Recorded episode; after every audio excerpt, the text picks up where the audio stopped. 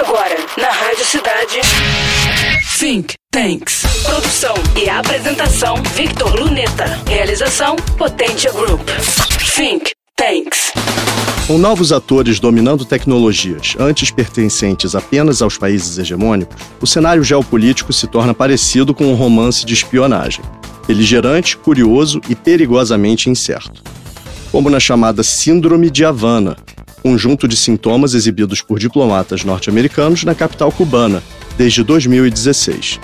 Funcionários que atuavam naquela embaixada relataram terem ouvido sons mecânicos estridentes, além de sensações como a de dirigir um carro em velocidade com uma das janelas parcialmente aberta.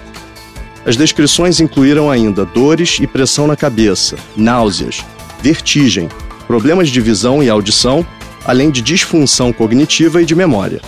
Parte da equipe desenvolveu sequelas permanentes, ao ponto de se aposentar por invalidez.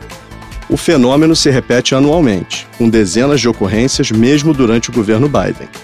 Também diplomatas canadenses foram afetados pela Síndrome de Havana, com mais de duas dúzias de casos, que, somados aos previamente mencionados, passaram a ocorrer desde então em outros países, como Rússia, Áustria, Colômbia e China, afetando novos agentes governamentais, como militares.